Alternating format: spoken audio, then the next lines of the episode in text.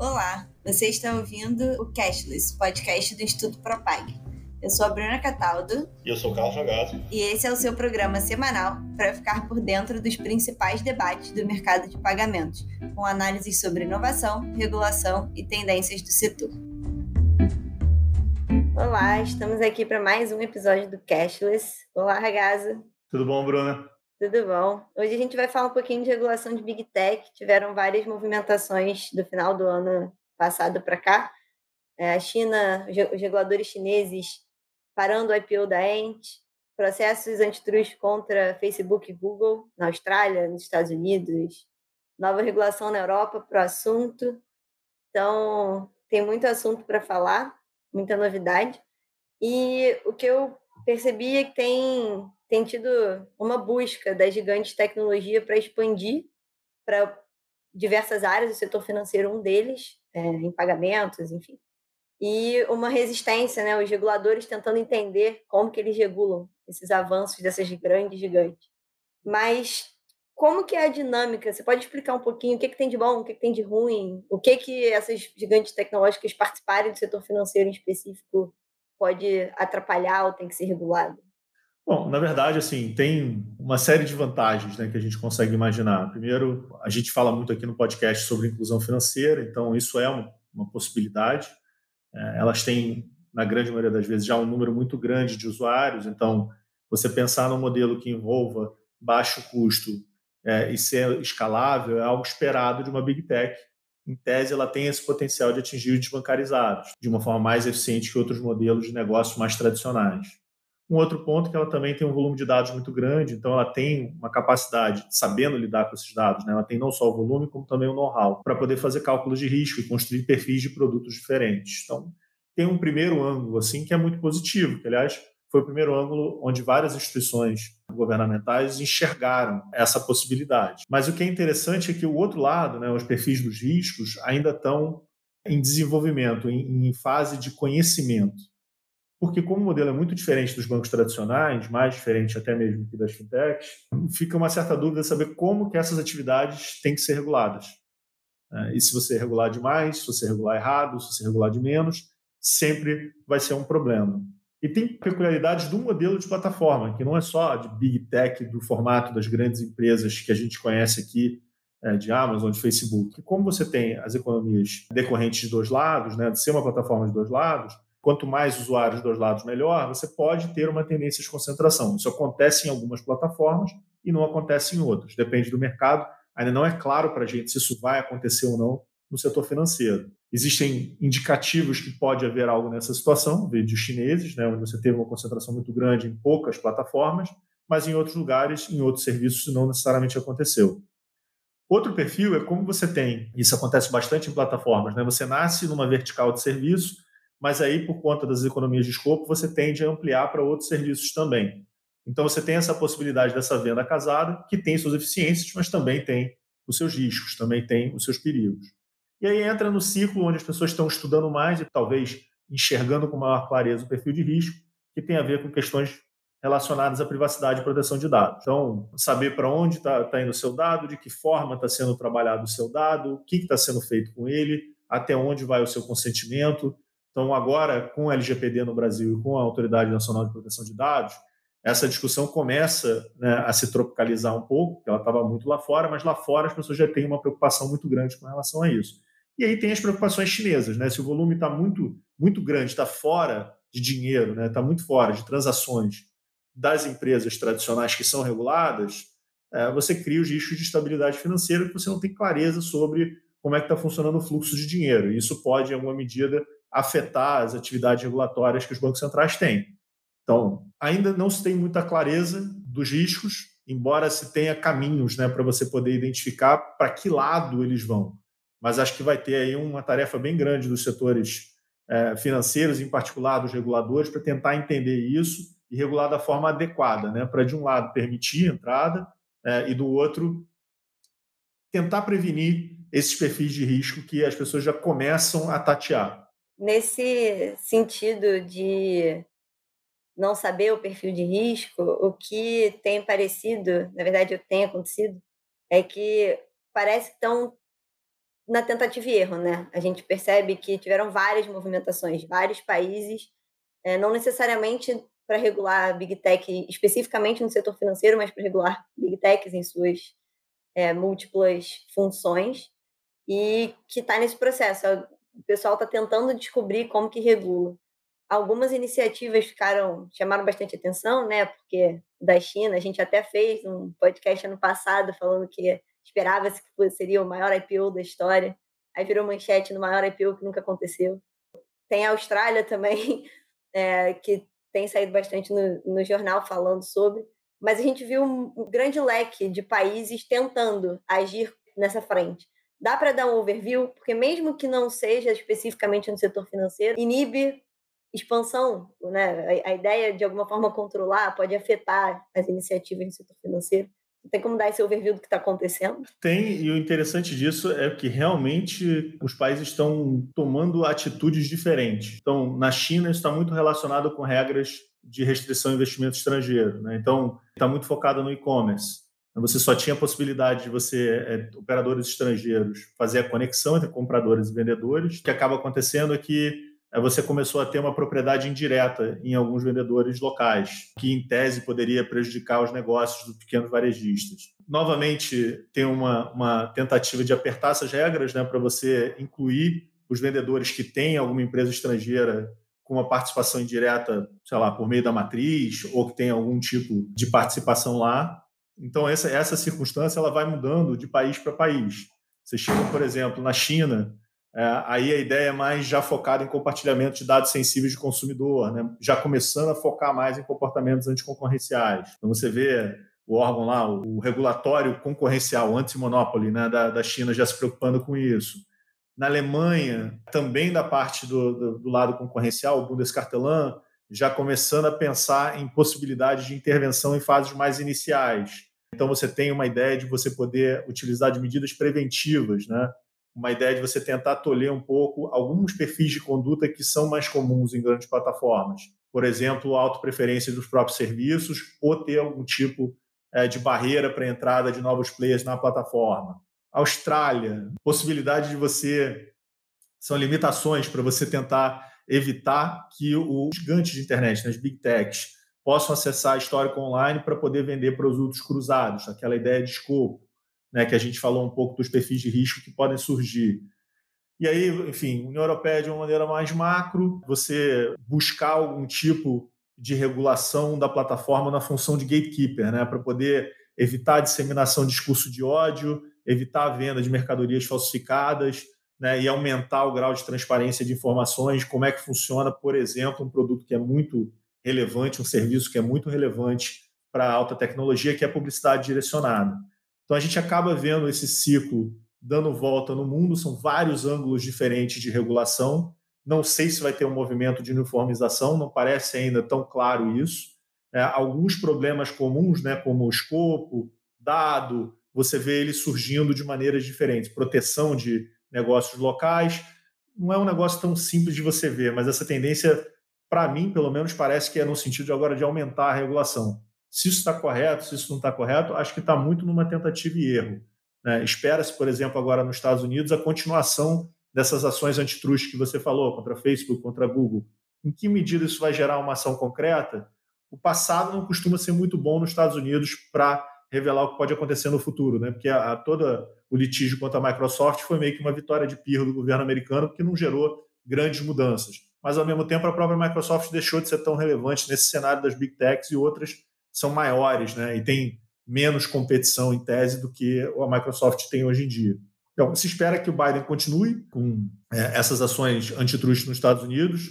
Tem é, medidas legislativas em discussão, né? Senadores democratas, senadora democrata, né, teve é, uma, uma, tentativa de fazer proteções contra empresas monopolistas ou com ditas monopolistas big tech nos Estados Unidos, mas o cenário ainda não é tão claro para mim e eu acho que isso também tem um pouco a ver é, de um lado, né, com a incerteza que está sendo gerada para esse mundo, esse mergulho que a gente fez no online, que aumentou a relevância das plataformas, mas ao mesmo tempo uma capacidade estatal que está em certa medida reduzida, porque você está focando no combate ao Covid. Então, nem, nem, não, vai, não tende a ser igual em todo lugar, mas está indo numa direção de maior intervenção. Isso de não ser igual né, nos lugares. Uma coisa que acho que talvez faça diferença, eu queria saber se você acha que faz ou não. Na Índia e na China, por exemplo, a gente está falando de as ações contra a Big Tech já são no sentido mais sistema financeiro mesmo. Né?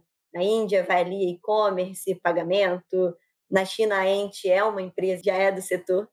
Enquanto outras ações, como a Alemanha, ok, é preventivo, mas não é específico, né? Não estão na Austrália, também não é algo específico para o setor.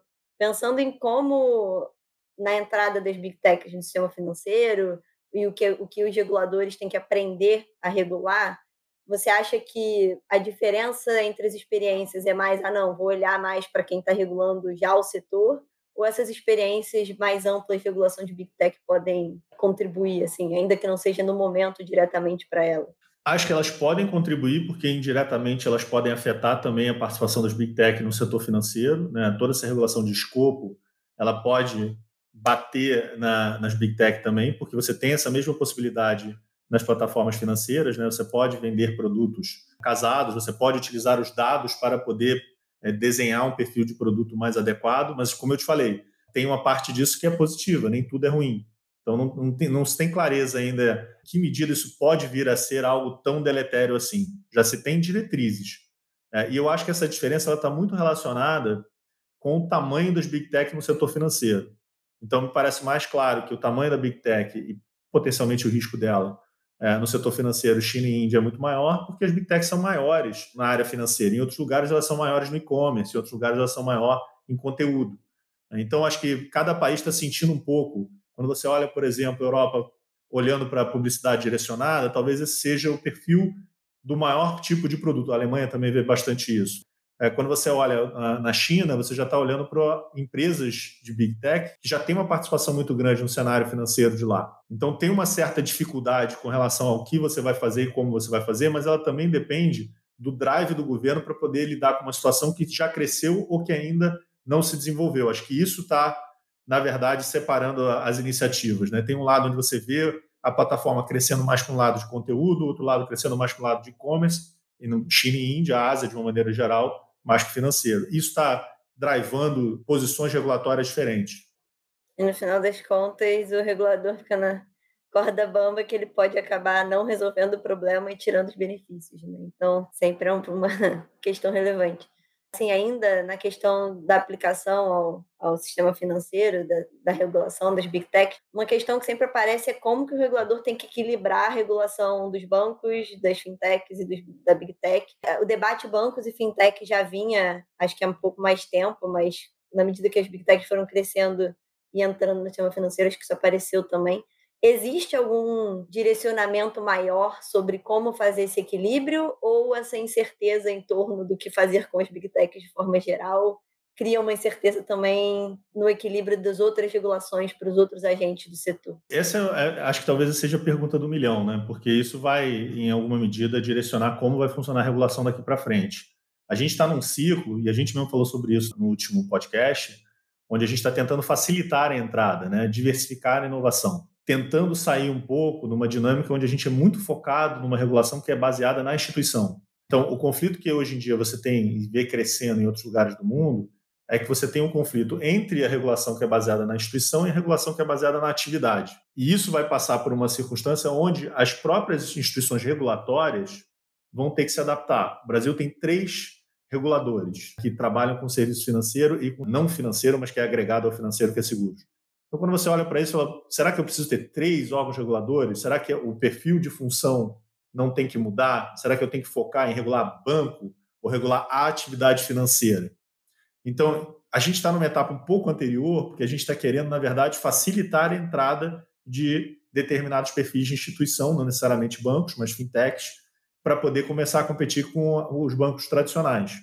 Se esse processo for vencedor, você vai para um outro perfil de problema. Né? E você não pode trocar o mesmo problema que você tem de concentração hoje em dia em poucos bancos para concentração também em poucas big techs. Né? Então, como é que funciona? É, acho que tem essa dúvida de saber como é que você transfere a atividade regulatória de um formato que é baseado nas empresas para um formato baseado num perfil de empresa para um formato que é baseado no perfil da atividade. A gente ainda está engatinhando, a gente está abrindo espaço para novas empresas. E eu acho que isso vai meio que coexistir. Você vai ter tanto sandbox como activity-based regulation durante um determinado tempo, talvez pelo resto da vida, vai ser esse o novo formato regulatório, mas vai ter que ter uma mudança no regulador. O regulador vai ter que pensar de uma maneira diferente como é que ele endereça aquele tipo de problema que ele está identificando. Como não se tem ainda clareza, né, o mercado ainda está em muita ebulição e é difícil você regular uma coisa que está em transição. Acho que tem uma forma mais fácil de você fazer isso, que é por atividades laterais, como, por exemplo, proteção de dados.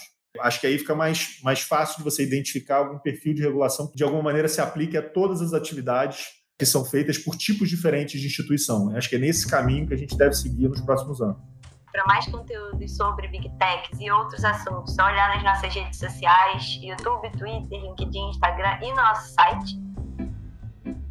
Mas aproveitando que você trouxe exemplos da discussão do Brasil, a gente né, não tem a mesma, não apareceu a mesma questão no mesmo grau tem aparecido no resto do mundo com esse embate Big Tech regulador. Mas ano passado teve né, a questão do WhatsApp Pay, é, de ter falado que ia começar, que o Brasil ia ser o primeiro. O Banco Central foi lá, brecou, mas já depois mudou o discurso, adequou. Como é que foi um pouco isso? Como é que se resolveu? É parecido com o que aconteceu no resto do mundo, não tem nada a ver, foi só por acaso, era uma coisa com uma Big Tech, mas não está no mesmo problema, né? no mesmo perfil de problema. Como é que foi isso?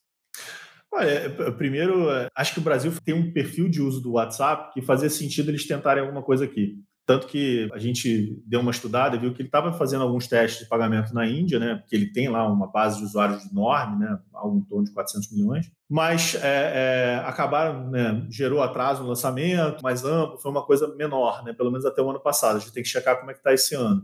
Mas o WhatsApp também é muito utilizado no Brasil, né? E não só por pessoas, como também por pequenas empresas. Então, é, é acho que fez parte da cabeça do WhatsApp pensar, bom, já que eu tenho uma ideia que estava sendo investida há muito tempo, né, do WhatsApp Business, né, que é uma conta para a empresa, faria sentido você não só mostrar produtos, né, mas também é, viabilizar o recebimento de pagamentos. Só que isso era um arranjo, né? E isso estava sujeito ao perfil de regulação do Banco Central. Então, acho que nesse primeiro momento teve essa necessidade de se buscar as autorizações regulatórias necessárias, porque isso se tratava de um arranjo de pagamento. Mas o próprio Banco Central depois falou que, enfim, se o Banco Central aderisse às regulações específicas adotadas a isso, ninguém ia impedir isso. Mas o que teve de interessante foi o, lançamento, ou pelo menos a ideia lançada ontem, do Banco Central está começando a conversar com o WhatsApp sobre ele ser o iniciador de pagamentos, né? Que é uma ideia que você pode mandar dinheiro pela plataforma e ele vai fazer a intermediação né, entre o banco do usuário e a instituição financeira que vai enviar o valor. Então, isso já é uma regulação do ano passado, a gente falou sobre isso, sobre o PISP, tem uma possibilidade de um novo formato regulatório, e o WhatsApp está tentando se encaixar é, nessa função. Acho que sim, as big techs vão entrar no, mercado financeiro. Você viu isso na China, você viu isso é, em alguma medida, e são outras big techs, né? Quando a gente fala big tech, a gente pensa em Amazon, pensa em Facebook, pensa em Google, e na China são outras. É, é um outro perfil, porque elas nasceram lá dentro de um formato diferente. É, então, assim, você vai ter esse formato de Big Tech no sistema financeiro. Alguma fintech também vai sair vencedora desse processo é, e talvez tenha uma participação um pouco maior. Não sei se é um mercado que naturalmente nós vamos ter uma quantidade de competidores tão grande assim. Talvez seja, talvez não seja. Mas o que dá para saber é o seguinte: nesse determinado momento que a gente está enxergando, as Big Techs ainda não são enormes no setor financeiro no Brasil. Você tem outras empresas, empresas que se desenvolveram nessa segunda rodada, não foram empresas é, americanas no formato Big Tech, mas todas elas vão entrar, todas elas já têm carteira, né, as wallets aqui no Brasil. Quem vai ser vencedor dessa história não está muito claro. Acho que o papel do regulador é fazer aquilo que a gente estava discutindo, né? tentar identificar onde é estão os problemas regulatórios e tentar evitar algum perfil de abuso nesse escopo, né, em dados. Né? E isso ainda vai ser um pouco passo a passo, porque não se tem clareza ainda do grau e nem mesmo do escopo do problema. Acho que isso vai meio que surgir com o tempo. A gente está vendo agora uma série de problemas relacionados a vazamentos, que é algo que vai ter que ser endereçado não só por Big Tech, se ela estiver prestando serviço, mas também por instituições tradicionais. Acho que vai ter uma competição agora também por cibersegurança, né, por criptografia, por você proteger os seus, os seus correntistas. Isso faz parte né, do desenvolvimento atual que a gente está tendo, porque a gente teve um crescimento muito grande e talvez não tivesse preparado para o perfil de risco que a gente fosse encontrar. Isso vai acontecer e a gente vai ter que lidar com isso. É, faz parte do processo de transição. A gente está nesse meio do caminho, tudo parece que tem mais pergunta que resposta, tem que acompanhar e aprender com o processo. Bom, ficamos então aqui com mais um episódio do Cashless. Para mais conteúdos sobre Big Techs e outros assuntos, só olhar nas nossas redes sociais, YouTube, Twitter, LinkedIn, Instagram e no nosso site. E até semana que vem. Tchau, tchau, gente. Tchau. thank you